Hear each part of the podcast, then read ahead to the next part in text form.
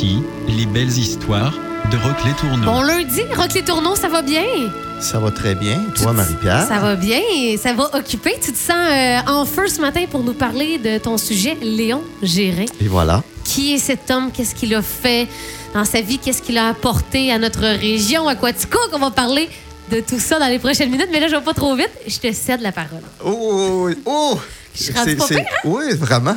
Marie-Pierre, je te lève mon chapeau. bon. Léon Gérin, on débute. Il est né le 17 mai 1863 et est décédé le 15 janvier 1951.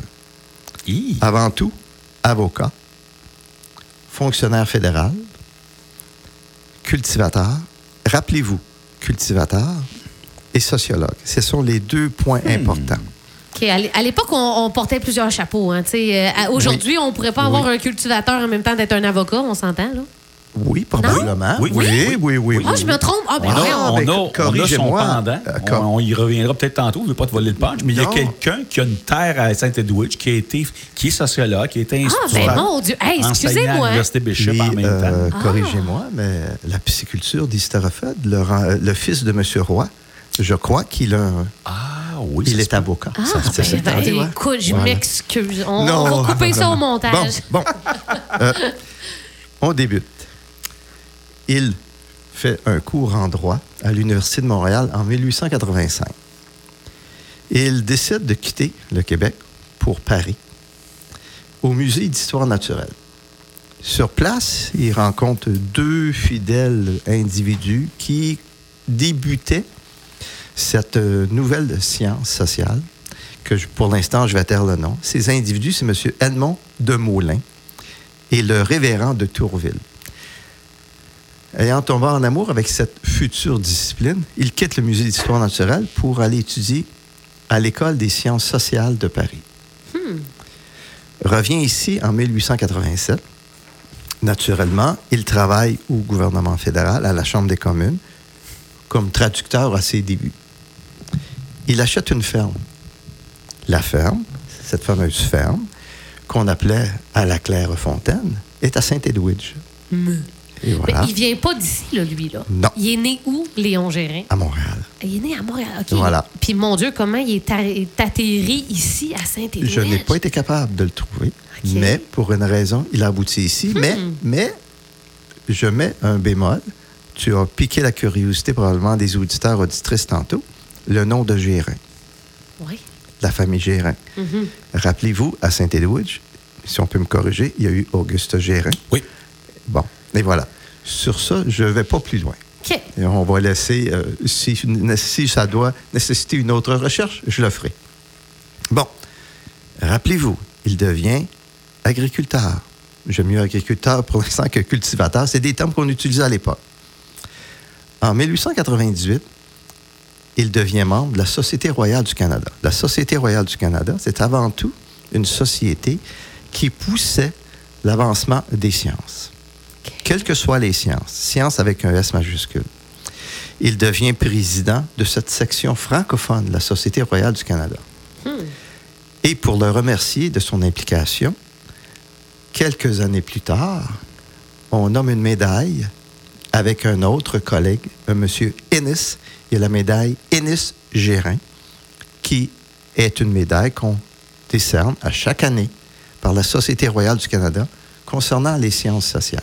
Est-ce que cette société-là existe encore aujourd'hui? Oui. Puis on remet Oui. ce prix-là qui, porte le nom euh, Gérin. Wow. j'ai- fait, les vérifications et oui. Bon. Ce qui est intéressant, c'est que laissons de côté fonctionnaire fédéral, laissons de côté avocat. Revenons à Saint-Edwidge. Revenons à l'importance qu'il a fait. Il a fait des observations. Je vais utiliser des termes de cette époque, mais je vais les transférer à une autre époque. On parlait, il, il a fait l'observation Des habitants. des habitants. Mais moi, j'aime mieux le terme, il a fait l'observation de la ruralité québécoise Ah, ah. dans les années 1900. Euh, Qu'est-ce à dire? là? Les deux, je- peu importe le titre, je n'arrive pas à saisir qu'est-ce qu'il fait Ce qu'il a fait, c'est qu'il travaillait à la Chambre des communes. Ouais. Durant ses vacances, les périodes mortes, il revenait vivre sur sa ferme à Saint-Édouard. Mhm. Et il a fait des observations. des gens qui vivaient de cette ruralité-là. Dans un de ses premiers livres, il a constaté qu'il y avait des Anglo-Américains, des Irlandais, des Écossais, puis avant même la présence canadienne-française à Saint-Edwidge. Il a remarqué qu'il y avait tout de même un groupe multiethnique et ils se sont tenus ensemble. De là est arrivé les observations qu'il a fait de cette période, de- un premier livre en 1938. Il s'intitule L'exploitant agricole émancipé. En 1938? 1938. C'est son premier livre sur les observations qu'il a fait.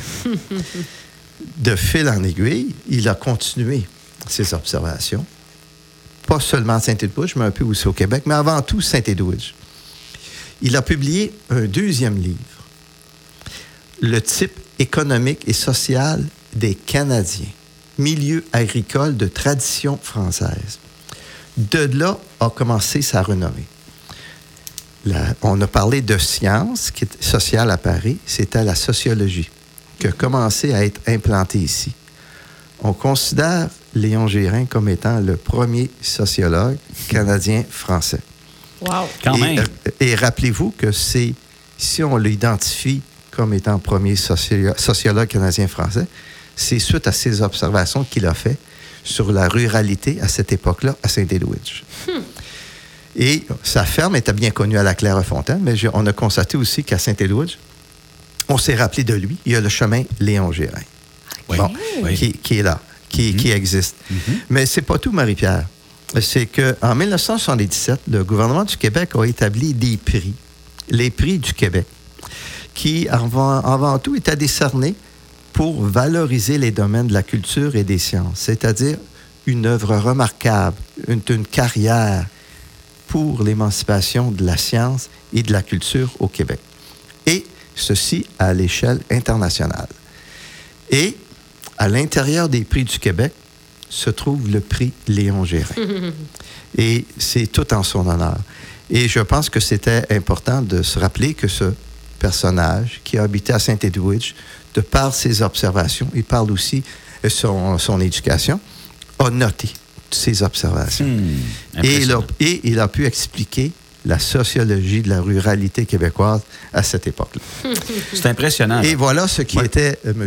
Léon Gérin. C'est impressionnant. Euh, ici, euh, Rock, il y a à peu près 15-20 ans, on avait eu, je pense, un gros congrès au CRIFA sur la ruralité, justement. Je me souviens pas si c'était national ou international, je pense que c'était national, mais c'était un congrès sur la ruralité. D'ailleurs, euh, M. Prou, Et voilà. C'est. Oui. ça, c'est une tête d'affiche. Il a été là- il a été président de l'UPA d'une part, mais il a été président d'un nouveau mouvement C'est bien ça. qui a, qui a fait éruption, je dirais, dans les années 80, 90, Oui. sur la ruralité Et au voilà. Québec. Là. Oui, c'est un, un très grand penseur, lui aussi, avec un M. Bouchard aussi. OK. Oui, Oui. oui. À Moi- qui moi, tu pensais, Christian, quand j'ai dit euh, d'emblée, là, j'ai j'ai- Ah, j'ai ben- dit faussement, euh, Hey, euh, ça c'était dans le temps, aujourd'hui, il n'y a plus d'avocats, de, Oui, de- de- c'est ça, de oui. cultivateurs. Ben, ben, c'est que pendant plusieurs années, il est peut-être moins actif aujourd'hui parce qu'il doit avoir à peu près 75, 80 ans. Gary Caldwell. Ça, c'est un citoyen de Saint-Edwidge, très actif d'ailleurs. Il a déjà été conseiller municipal à Saint-Edwidge. Lui, pendant qu'il avait sa terre, lui, c'est pas un élevage de ferme, euh, de vaches qu'il avait. des, euh, il était plus dans le maraîcher ou dans des trucs Oui, comme ça. la fermentation. Il, faisait de la choucroute, je pense, entre voilà. Il faisait de la choucroute. Puis Gary Caldwell, tout en ayant sa terre, il était aussi sociologue, puis assez bien coté au Québec. là. Et en plus, il était enseignant à l'université McGill. Wow. Probablement, euh, pas McGill, excuse, Bishop. Bishop. Probablement qu'il enseignait quelque chose de ben, la sociologie, vraisemblablement. Puis euh, Gary Caldwell, quand je regarde ça, ben, il est de Saint-Edwidge. Il a une terre. Puis il, Il y a des aussi- liens avec, Oui, euh, que Léon Gérin. Ça ressemble un petit peu à Léon Gérin, dans le fond. Puis là, on ne sait pas du tout s'il y a un lien avec la famille Gérin, qu'on connaît, je les, dirais les, euh, Henri, suis- Michel, etc. Si on se fie, je doute fortement que oui, mais il faudrait Oui. pousser plus loin les, les recherches. Puis s'il y a quelqu'un de la famille Gérin qui nous écoute, Oui, ça nous ferait plaisir, ça. oui. avec- Effectivement, oui. Mais j'ai Ouais. pas voulu m'attarder, Marie-Pierre. On sait qu'on a un temps Ben de, non, ben oui, on a ben un oui. temps très prescrit à la radio. oui. Moi, ce qui m'impressionne dans toute cette histoire-là, Rock, entre autres, c'est qu'en 1880, il y a des gens chez nous, là, dans notre petite région, à nous, là, qui ont été étudiés de l'autre côté À de l'océan. En Oui. 1800. Ouais. Ça, Mais ça c'est à des- le bateau, là. Il n'y a c'est pas d'avion dans ce temps-là. Oui, là, puis c'était des familles aisées, on est d'accord. Oui, c'est ça, mais, mais là, on prenait le bateau, ça prenait probablement 7 à 14 jours pour traverser l'océan. Et Ouais. voilà. Mais Toute une feuille de route, en tout cas, Oui. Puis c'est hein. là que tu vois que l'Université de Montréal est vieille, hein? Oui, ben tu sais, oui. il hein, est c'est allé à- en quelle année, l'Université de Montréal? Tu sais, ça- 1880. Hey, ça veut dire que c'est Parce qu'il est en là. 61, 1863. Il faut que je me retrouve moi-même dans mes petits Non, mais dans les, dans les années 1880 Ben oui, et voilà, quelques, ouais. là, c'est Oui, quand même une mais vieille... hein. euh, Oui. Autre affaire qui m'impressionne à cette époque-là, il a vécu 90 ans. Hein? Il, il est mort à quasiment... En 51. En En 51. Tu, il est né 51. en 63. Mais 1863, décédé en Ben, 1951. Hey, Oh, oui, Oui. il a quasiment 90 ans. C'est aussi Moi, ce, que, ce que je trouve remarquable, c'est qu'il ait pris le temps, malgré tout d'être un, un agriculteur, de noter des Ouais. observations. Mais Ouais. c'est quoi, Mais- il partait avec son calepin puis il se promenait? Oui, puis d'une façon ou d'une autre, il avait déjà bien vécu euh, l'ouverture des sciences sociales à Paris. Et déjà là, il savait à peu près c'est quoi les barèmes de- d'enquête. OK. Et il les a utilisés ici.